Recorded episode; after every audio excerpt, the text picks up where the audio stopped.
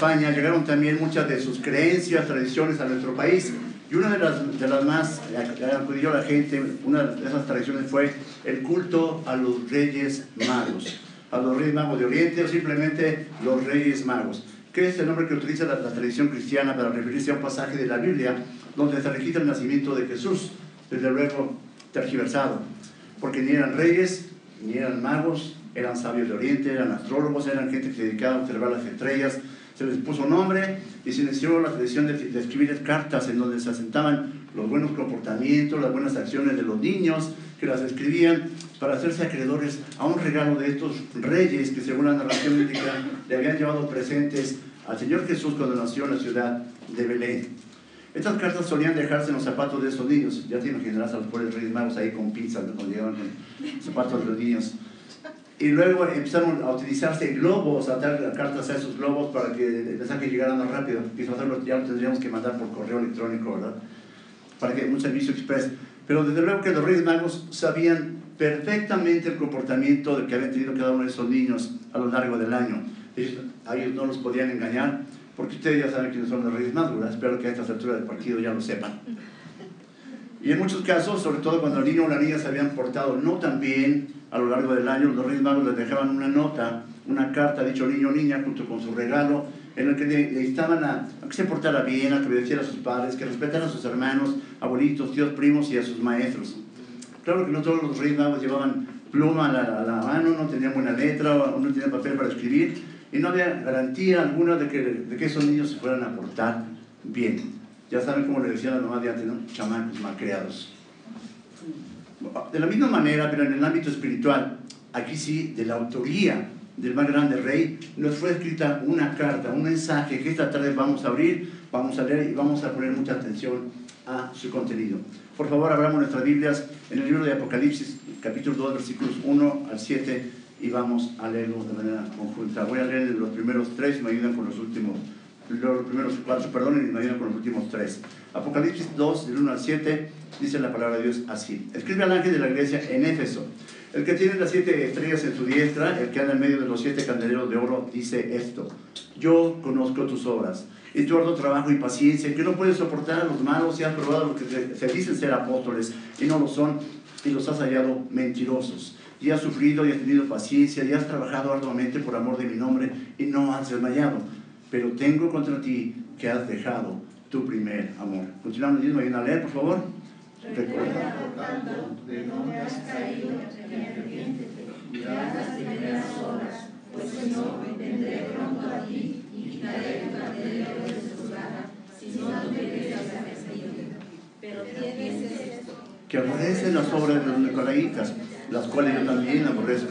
El que tiene oído para oír, oiga. Lo que el Espíritu dice en las iglesias, al que venciere, le daré a comer del árbol de la vida que está en medio del paraíso de Dios. Antes de empezar nuestra predicación, permítame orar. Vamos a orar. Bendito Padre Celestial, ayúdanos, por favor, Señor, en esta tarde a abrir tu palabra, Señor, con una mente y un corazón abierto y dispuesto para ti, Señor.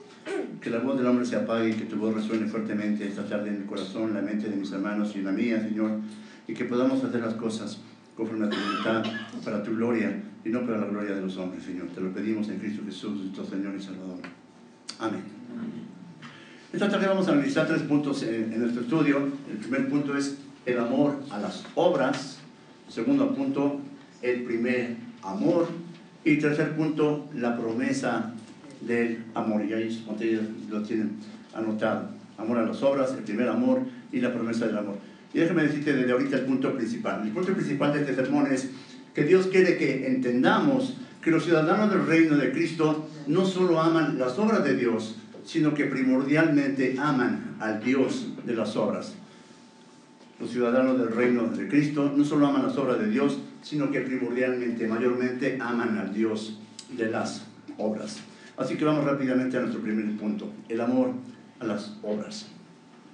Recuerden que estamos estudiando el libro de Apocalipsis, ya vimos el capítulo 1 eh, hace 8 días, hace, hace 15 días estuvimos viendo esos, ese capítulo, y, pero estamos entrando al estudio y el mensaje de las siete iglesias del Apocalipsis. El libro de Apocalipsis cierra el canon de las escrituras, culmina la revelación escrita dada por Dios a los hombres. Y en este libro Jesucristo es revelado como el, en el resplandor de su gloria, como el ejecutor de los pactos y las promesas de Dios. Él es el soberano, el yo soy del Antiguo Testamento, el Rey de Reyes, Señor de Señores. Esa es la visión que el apóstol Juan tuvo en el capítulo 1 acerca de, del Señor Jesucristo. En el capítulo 2 y 3 vamos a encontrar mensajes a las siete iglesias que estamos estudiando. Vamos a comenzar a estudiar hoy la de Éfeso, pero antes permítanme recordarte cómo está dividido el libro de Apocalipsis brevemente. En Apocalipsis capítulo 1, versículo 19, el Señor dice, le dice al apóstol Juan, escribe las cosas que has visto, la visión que Juan estaba contemplando, que acaba de contemplar, las cosas que son, la condición, la realidad de las iglesias y las cosas que han de ser después de estas esto es los sellos, las trompetas, la gran tribulación, el regreso del rey, etc. Pero ¿a quiénes están dirigidos estos mensajes? En el versículo 11 también del capítulo 1, Juan dice que oyó una voz como de trompeta que le decía, yo soy el alfa y la omega, el primero y el último. Escribe en un libro lo que ves, enviaron las siete iglesias que están en Asia, a Éfeso, a Esmirna, Pérgamo, Teatira, Sardis, Filadelfia y la Odisea. Vamos a estudiar una por una y seguramente quiero invitarte a que tengas y pongas mucha atención porque seguramente muchos de nosotros nos vamos a identificar en algún momento con una de esas iglesias, porque las iglesias aquí representadas representan a cada iglesia, a cada cristiano, en todo lugar, en todo tiempo y en todo el mundo. Hay autores cristianos que pretenden acomodar, decir que los siete mensajes de las siete iglesias son un periodo de tiempo en la historia de la iglesia y que, lo, pretenden acomodarlos de manera cronológica. Pero no lo podemos interpretar así, ya que siempre han existido iglesias ortodoxas y frías como Éfeso, siempre ha habido iglesias que sufren como Esmirna, siempre han habido iglesias impenitentes como Teatira, siempre han habido iglesias moribundas como Sardis, siempre han habido iglesias fieles como Filadelfia. Y siempre han habido iglesias apóstatas como la Odisea. Y si en el exterior de cada una de estas iglesias se ve diferente, imagínate lo que el Señor puede ver en el interior. Lo que vamos a ver en este estudio, que el Señor Jesús no se deja, es que el Señor Jesús no se deja impresionar por las apariencias. El Señor Jesús no se deja impresionar por las grandes estructuras de las iglesias, por su gran tecnología, por sus edificios, por sus números, por sus aparentes logros. Dios no se deja impresionar por ellos, ¿sabes? Lo que se hace es, es mirar profundamente en el corazón de cada gente que llega a la iglesia lo que sí hace es mirar profundamente en la mente y en la esencia de cada persona que compone, que compone las iglesias, de los hombres y mujeres que se congregan allí. Eso es lo que el Señor realmente ve, lo que el Señor realmente aprecia. Lo que Jesús está haciendo en los capítulos 2 y 3 de este libro es, realmente es un escaneo espiritual de la iglesia, un análisis profundo del corazón mismo de la iglesia. Si Jesús, quisiera hacer un chequeo esta tarde interno del corazón de cada uno de nosotros, la pregunta es, ¿qué encontraría esta tarde en cada uno de nosotros? Si hiciera un registro de un video de nuestro diario vivir, la pregunta es, ¿qué es lo que aparecería en él? Que Dios dijera, mira, tengo un video de lo que estás haciendo todos los días y lo pudiéramos proyectar aquí como proyectamos las canciones, las canciones, ¿qué es lo que el Señor podría ver en él? Creo que muchos de nosotros, si no es que la mayoría, tendríamos que salir corriendo avergonzados ante los hombres. Pero déjame decirte una cosa, tendríamos que salir mucho más avergonzados delante de Dios, porque es que todo lo ve. Y entre los ojos de Dios estamos expuestos totalmente, porque el Señor es omnisciente y no solo mira las cosas que están ahí, las que nosotros podemos ver, Él mira además las intenciones con que hacemos esas cosas. Ahí no lo podemos impresionar, ahí no lo podemos engañar. Versículo 1, escribe al ángel de la iglesia en Éfeso. Cada uno de los mensajes sugiere que esta parte del Apocalipsis fue dictada por el Señor mismo al apóstol Juan, de la misma manera que Dios le dictó los diez mandamientos a Moisés.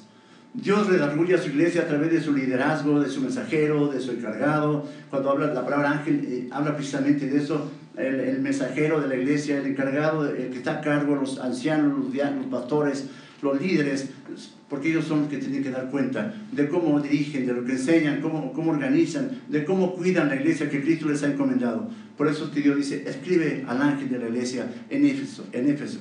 El Señor fundó la iglesia y Él es el que la edifica. Por eso Dios tiene todo el derecho de animar, exhortar, confrontar a su iglesia por medio de su liderazgo para que la iglesia sea avisada, edificada y corregida. Este mensaje está dirigido a la iglesia de Éfeso con indicaciones muy, muy particulares, pero muy precisas. El Señor quería dejar plenamente registrado esto. esta carta y este mensaje pareciera una carta y un mensaje que se escribió hace cientos o miles de años. Pero es una iglesia tan actual, es una carta tan actual, es un mensaje tan actual porque se aplica también a nosotros, a muchas iglesias de hoy en día. Éfeso Déjame decirte una semblanza breve. Éfeso era la ciudad portuaria más importante del Asia Menor, tanto comercial como políticamente. Allí se encontraba un templo muy grande, muy famoso, que era considerado una de las siete maravillas del mundo antiguo, el templo de la diosa Diana, de los Efesios. Esta diosa era una efigie que tenía muchos senos y sus sacerdotisas eran prostitutas que atendían el templo. Y los mercaderes que llegaban ahí llevaban, llevaban ofrendas, y para esta diosa, pero antes de dejar su ofrenda ellos tenían que estar con una de estas mujeres. Era una ciudad inmoral, era una ciudad perversa, era una ciudad malvada. Pero en esa ciudad inmoral, malvada y perversa, y en medio de tanta oposición, ¿qué crees? El Señor plantó una iglesia. Y lo hizo por medio del apóstol Pablo. Allí en Hechos 19 podemos ver cómo en su tercer viaje misionero, esa ciudad inmoral, pagana, comercialmente fuerte, políticamente influyente, Pablo funda una iglesia. Y a pesar de que parecía que no era posible hacerlo allí, Dios se glorificó plantando una iglesia que llevará luz a, esa sociedad que estaba en tinieblas, a esa ciudad totalmente malvada y pervertida. Nuestra sociedad actual no es muy diferente, ¿sabes? Muchas veces cuando llegamos a algún lugar donde vemos mucha perversión, mucha maldad, mucha oposición, nos acobardamos, hay eh, mucha inmoralidad, pero es ahí donde, donde más se necesita plantar iglesias, donde nosotros necesitamos brillar más como iglesia cada uno para poder influenciar a nuestras comunidades para la gloria de Dios. El que tiene las siete estrellas en su diestra, el que anda en medio de los siete candeleros de oro, dice esto. Continuamos en nuestro texto. Esto es el que sostiene firmemente en su diestra, en su mano, a los líderes o mensajeros de las iglesias el que anda vigilante y en control en medio de su iglesia, el que está con nosotros cada día, el que nos conoce mejor que nadie, el que nos ayuda y nos sostiene, el que tiene misericordia de nosotros, el que nos provee de todas las cosas que necesitamos. Cristo el Señor dice esto. Esto quiere decir, escucha, el rey está hablando. Debemos poner mucha atención. Dicho de otra forma, no te duermas. Levítico 26, 12 dice, y andaré entre vosotros y yo seré vuestro Dios y vosotros seréis mi pueblo. Andaré, ¿sabes que el Señor anda en su iglesia todos los días?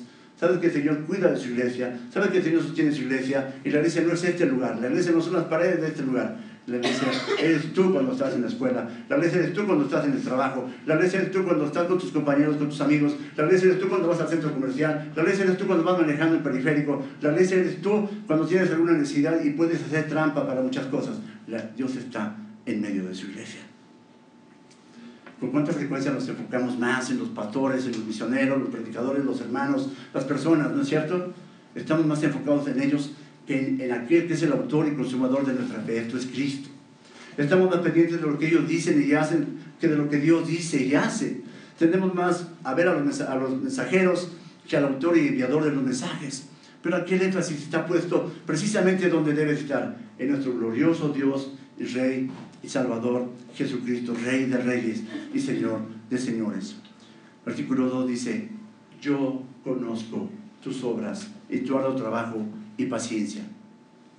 El verbo conocer no habla de un conocer experimental, sino del conocimiento de la omnisciencia divina, un conocimiento pleno, profundo, completo, total.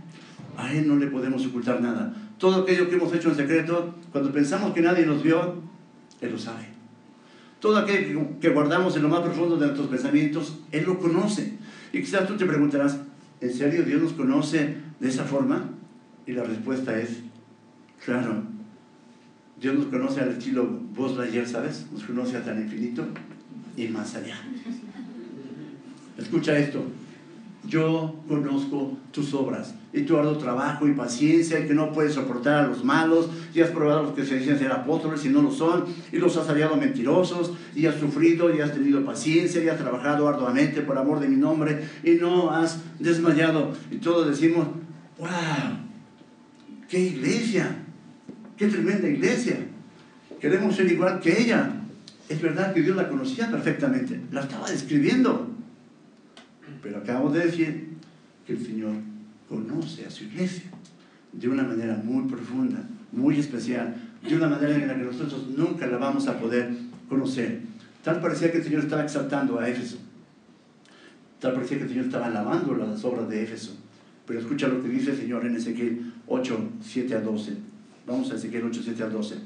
Dice, bueno, no sé si vaya a aparecer en la pantalla, pero lo voy a leer. Si pueden ir y subirles a Ezequiel 8, 7 a 12, podemos avanzar ahí.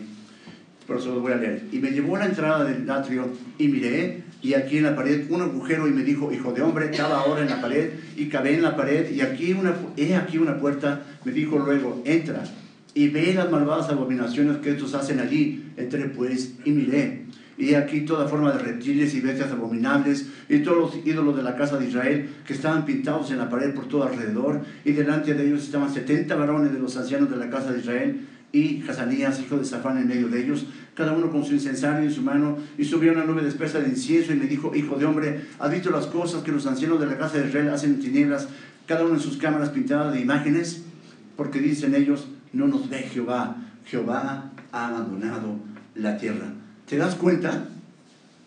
Los sacerdotes y los ancianos de la iglesia aparentaban adorar al Dios de Israel, pero dentro del templo mismo de Dios hacían terribles abominaciones. Había corrupción tremenda en el lugar donde debía de haber adoración.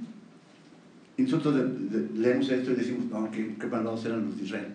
Qué malvados eran los sacerdotes, qué malvados eran esos 70 varones que estaban ahí. Pero la verdad no nos debería sorprender. Pasa lo mismo hoy en día. Venimos a las reuniones de oración, pero ¿qué crees? No oramos. No practicamos la oración. Venimos a escuchar de santidad, pero no estamos viviendo en santidad.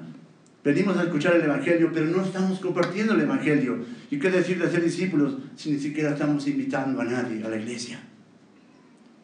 Dios sabe cuáles son nuestros temas de conversación preferidos cuando estamos aquí, cuando bajamos al café, que casi siempre están lejos de ser bíblicos. Dios sabe que no tenemos un verdadero amor por los hermanos porque evitamos intimar con ellos. Dios sabe que no tenemos un verdadero amor por el prójimo porque primero están nuestros intereses personales que tener interés para acercarnos a aquellos que llegan por primera vez y interesarnos en ellos, cómo se llaman, qué te pasa, qué te, qué te acontece, de dónde vienes, cómo estás. Dios sabe lo que hay en nuestros teléfonos, cómo actuamos en casa, cómo reaccionamos en el tráfico, cómo tratamos a nuestras esposas, esposos, a nuestros hijos. Dios sabe cómo contestamos a nuestros padres. Dios sabe si, si los respetamos o no. Dios sabe cómo criticamos y juzgamos a los demás cuando están con nosotros parecemos tan amables. ¿Lo ves? No estamos tan lejos de esas abominaciones.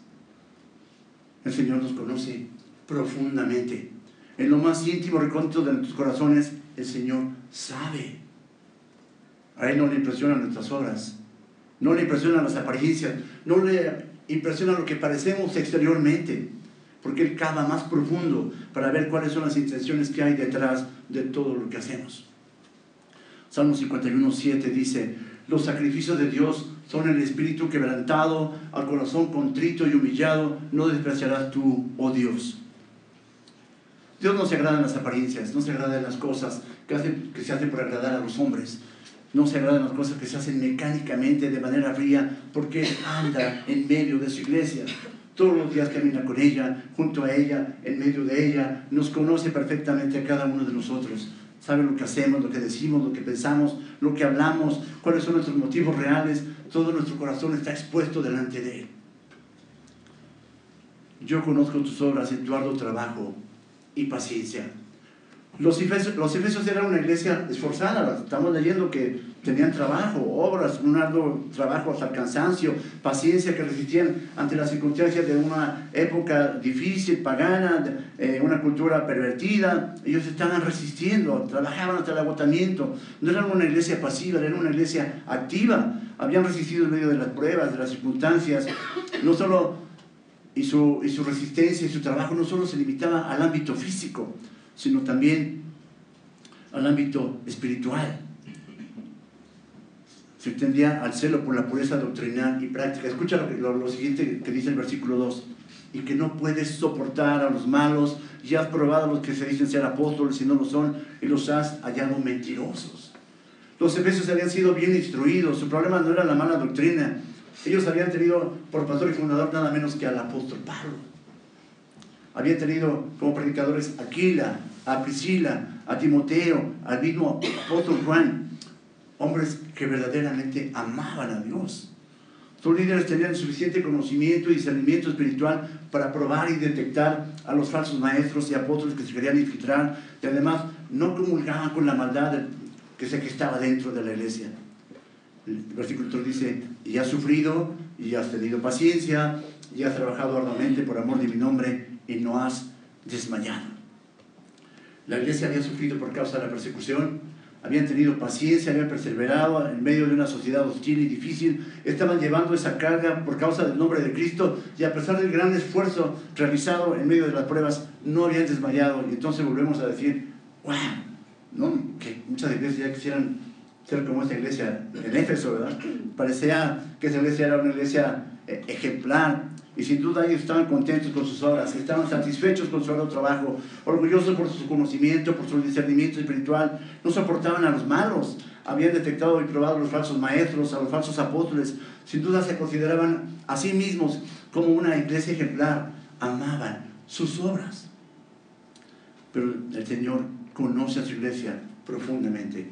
Él había hecho ya un esquema espiritual de la iglesia de Éfeso y nos ayuda a notar algo que puede pasar desapercibido para nosotros. Yo conozco tus obras. En todo lo que acabamos de ver se habla de obras, pero no se habla de fe. Se habla de obras, pero no se habla de amor. Se habla de paciencia, pero no se habla de esperanza en Dios. La iglesia de Éfeso tenía el conocimiento teológico, la disposición práctica, pero había perdido la perspectiva espiritual. Habían abandonado su objetivo primordial, darle honra y gloria a Dios. Esa, tarde la pregunta para ti es, las cosas que estás haciendo, que haces en la iglesia, las cosas que haces como iglesia en tu vida diaria, ¿las estás haciendo para la gloria de Dios? ¿Las estás haciendo fundado en Dios o las estás haciendo para tu propia gloria? Esto nos lleva a tu segundo punto. El primer amor. El primer amor. Versículo 4. El Señor, después de que hace todo este escalón espiritual que acabamos de mencionar, todo, el Señor conoce profundamente a su iglesia y dice lo que ha hecho la iglesia en Éfeso. Ahora le dice, pero tengo contra ti que has dejado tu primer amor. Wow. Y de repente lo que parecía que estaba haciendo una, una poner en alto una iglesia, de repente, wow, va abajo. Tengo contra ti que has dejado tu primer amor se hace una división en este texto.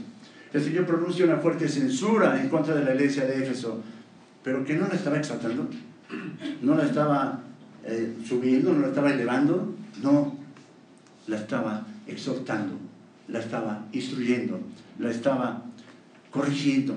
La expresión has dejado habla de un abandono definido, triste, lamentable. Ese primer amor, prueba de la nueva vida en Cristo, se había enfriado.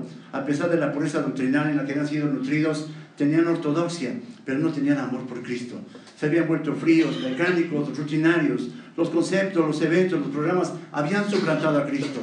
Las obras de Dios fueron más importancia que el Dios de las obras. La iglesia de Cristo es más ensalzada que el Cristo de la iglesia. Pero, pregunta es, ¿cómo había pasado eso? Si ellos tenían la doctrina correcta, si ellos tenían al Dios correcto, ¿cómo es que había pasado esto? A veces el enfriamiento es apenas perceptible, es un proceso lento. Mucho trabajo, falta de tiempo, poca oración, falta de lectura de la Biblia, ausencia de tiempo y comunión con Dios, falta de comunión con los hermanos. Y nos olvidamos de recordar Mateo 22, 36, que le preguntaban a Jesús, Maestro, ¿cuál es el gran mandamiento en la ley? Jesús le dijo, amarás al Señor tu Dios con todo tu corazón y con toda tu alma y con toda tu mente. Esto es el primero y grande mandamiento. Y el segundo es semejante, amarás a tu prójimo como a ti mismo. Aproximadamente 30 años antes, el apóstol Pablo había fundado la iglesia de Éfeso. Y escucha esto, Efesios 1, 15, 16 dice, por esta causa también yo, habiendo oído de vuestra fe en el Señor Jesús y de vuestro amor para con todos los santos, no ceso de dar gracias a Dios por vosotros, haciendo memoria de vosotros en mis oraciones. ¿Qué dijo? Habiendo oído de vuestra fe en quién?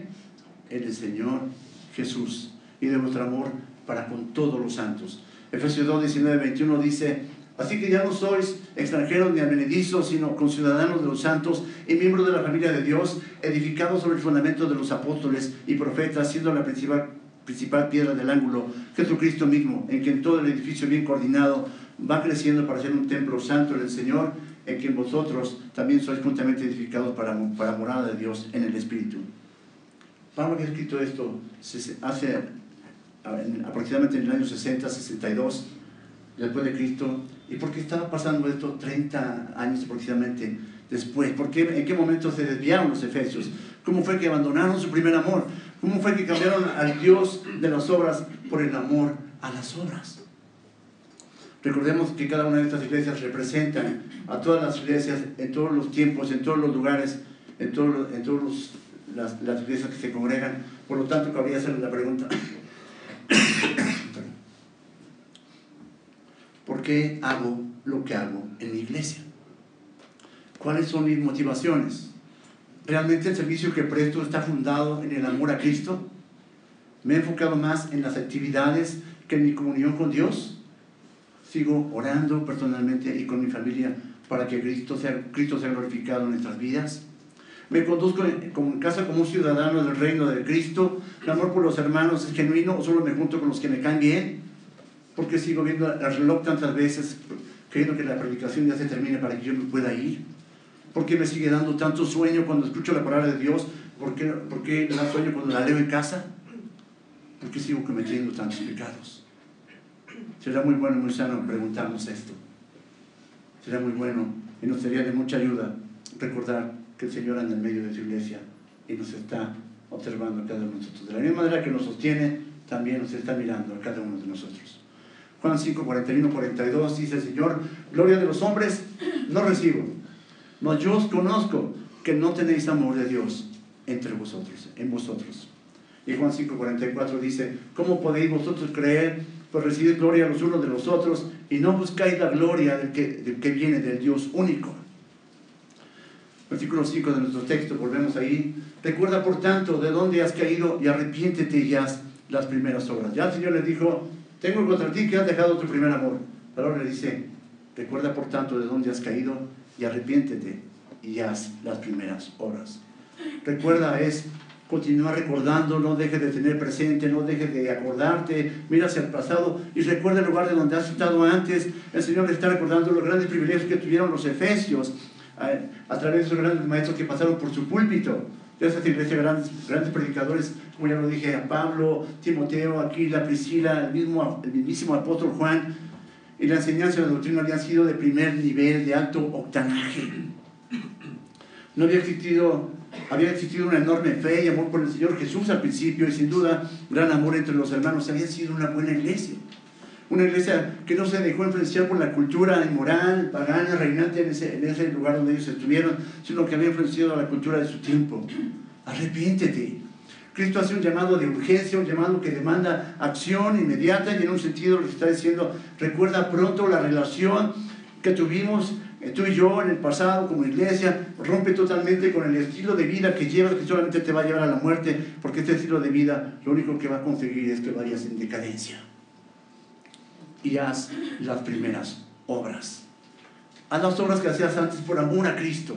Y no las sigas haciendo solamente por mera ortodoxia. Recuerda aquellos tiempos cuando leer la Biblia era un deleite para ti. No era una tarea pesada.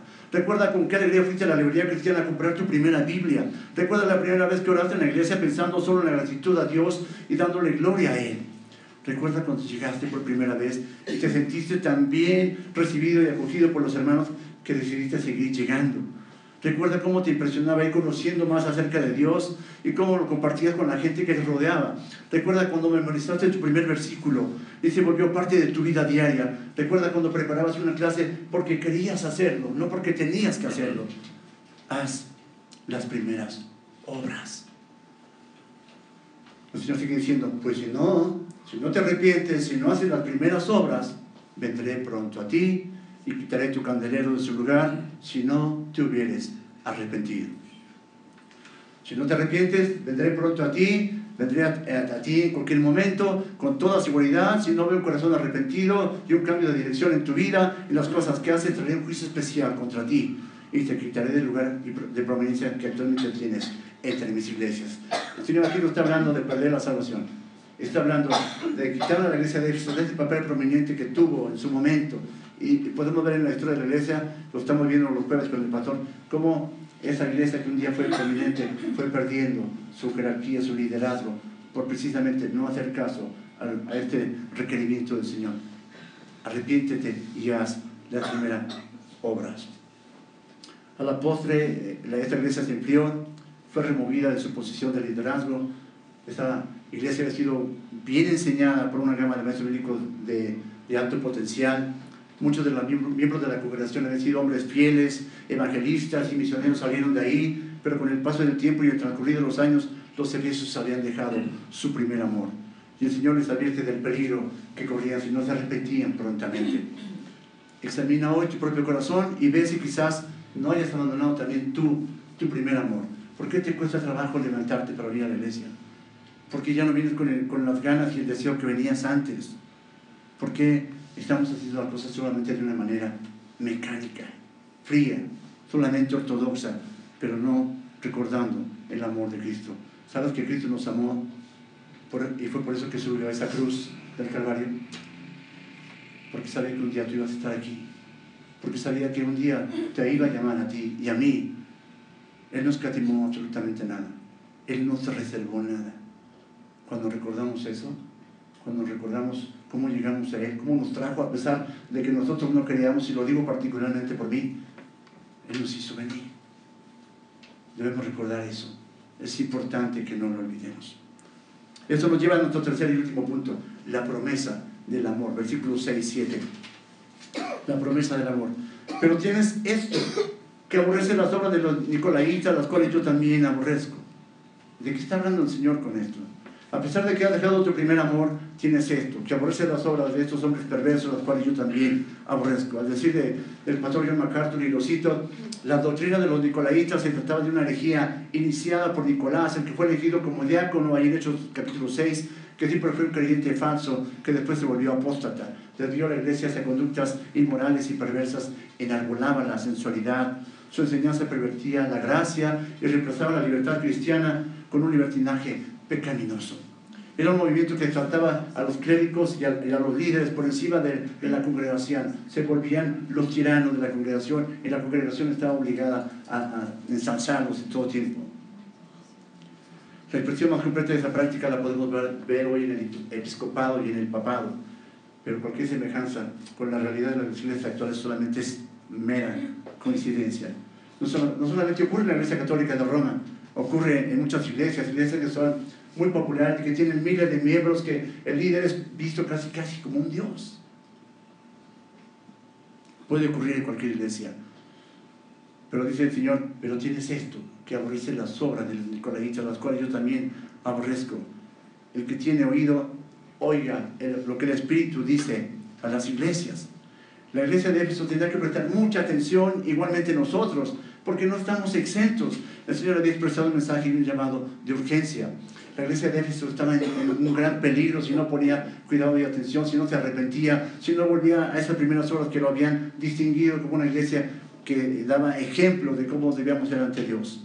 Arrepiéntete, había dado una advertencia, porque si no, el mensaje para la iglesia de Éfeso era que debía ser escuchado, porque iba a ser quitado de su posición de preeminencia, pero sobre todo por quien estaba emitiendo el llamado. Aquí no se trata de Éfeso, se trata del Señor. El que estaba haciendo este llamado es el Señor. Y esto significa que este mensaje también es para nosotros. ¿Estás listo para oír, para poner atención cuando Dios llama? Estamos listos cuando, cuando venimos y escuchamos el mensaje y de momento nos impacta, pero salimos de la iglesia y volvemos a hacer exactamente lo mismo. Hay un mensaje en la Biblia. El mensaje es arrepiéntete, porque el reino de los cielos se ha acercado.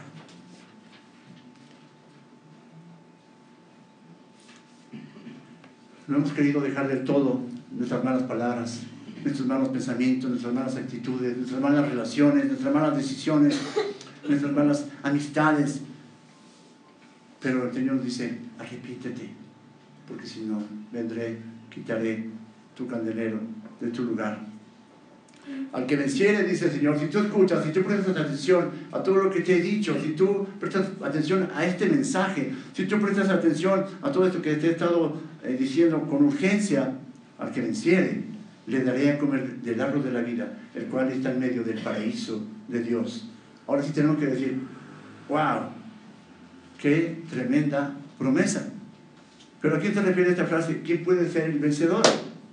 En Apocalipsis 21, 7, 8, el vencedor se contrasta con el que pierde, es decir, los cobardes, incrédulos, los abominables, los homicidas, los fornicarios y hechiceros, los idólatras y todos los mentirosos tendrán su parte en el lago que arde con fuego y azufre, que es la muerte segunda. En 1 de Juan 5, 4 leemos, porque todo el que es nacido de Dios vence al mundo. Y esta es la victoria que ha vencido al mundo, nuestra fe. Ser un vencedor equivale a ser un creyente verdadero. Alguien que ha puesto toda su fe y su confianza en Jesucristo como Señor y Salvador. Alguien que a través de la regeneración del corazón y mente que Dios ha dado de manera sobrenatural puede ahora amar a Dios de tal forma que Dios se agrada en ello. Alguien que llega a la iglesia a pesar del frío de la mañana, a pesar de la distancia, para poder escuchar la palabra de Dios. Alguien que habla de oración porque la practica, Alguien que habla del Evangelio porque conoce a Cristo y porque desea compartir el Evangelio. Alguien que tiene una comunión especial con Dios. No solamente de los domingos, sino de todos los días.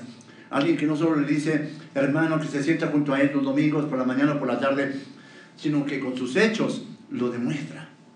Alguien que hace las cosas que hace para la aprobación de Dios y no para el agrado de los hombres. Alguien que es capaz de olvidarse de sus propios intereses para poder ayudar, escuchar y animar a los demás, modelándoles a Cristo. Alguien que se goza en conocer a Dios y cuya palabra le resulta más dulce que la miel. La pregunta es, ¿acaso eres tú ese amigo?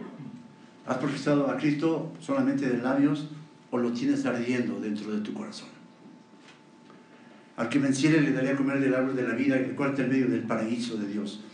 El Señor ha dado una hermosa promesa a todos aquellos que le busquen de todo su corazón, aquellos que no pretenden impresionar a Dios por las cosas que hacen, sino que se humillan ante Él, sabiendo de su bancarrota espiritual. Aquellos que al igual que su Señor están dispuestos a servir en lugar de ser servidos. Aquellos que se niegan a sí mismos, toman su cruz cada día y le siguen y se vuelven seguidores fieles del del Cristo resucitado aquellos que reconocen que solo por la gracia y la misericordia de Dios es que podemos estar hoy aquí. A los que verdaderamente han creído en Jesús, a pesar de vivir en una sociedad inmoral, pagana, perversa, idólatra y malvada que pretende alejarnos de Él. A esos el Señor les dará a comer del árbol de la vida, el cual está en medio del paraíso de Dios. ¿Recuerdas Génesis 2.9? Si no te recuerdas, te lo voy a recordar. Y Jehová Dios hizo nacer de la tierra todo árbol delicioso a la vista y bueno para comer, también el árbol de vida en medio del huerto y el árbol de la ciencia, del bien y el mal. El, pecado privó al hombre del acceso al árbol de la vida. El Señor puso querubines y una espada que se revolvía por todos lados para guardar el camino hacia el árbol de la vida. Pero la promesa ahora es, al que, al que venciere, le daré a comer del árbol de la vida el cual está en medio del paraíso de Dios. Recuperaremos el disfrute de dicho árbol. Caminaremos con Dios al aire de la mañana. La recompensa de vencer el mal, no en nuestras fuerzas, sino en el poder de Dios, lo podemos hacer en su nombre y con ayuda de Cristo para volver a disfrutar de la comunión e intimidad con Dios en la habitación de Dios.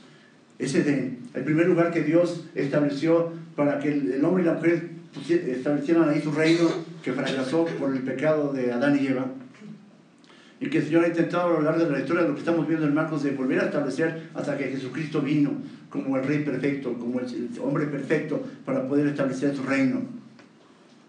A ese le daré a comer el árbol de la vida.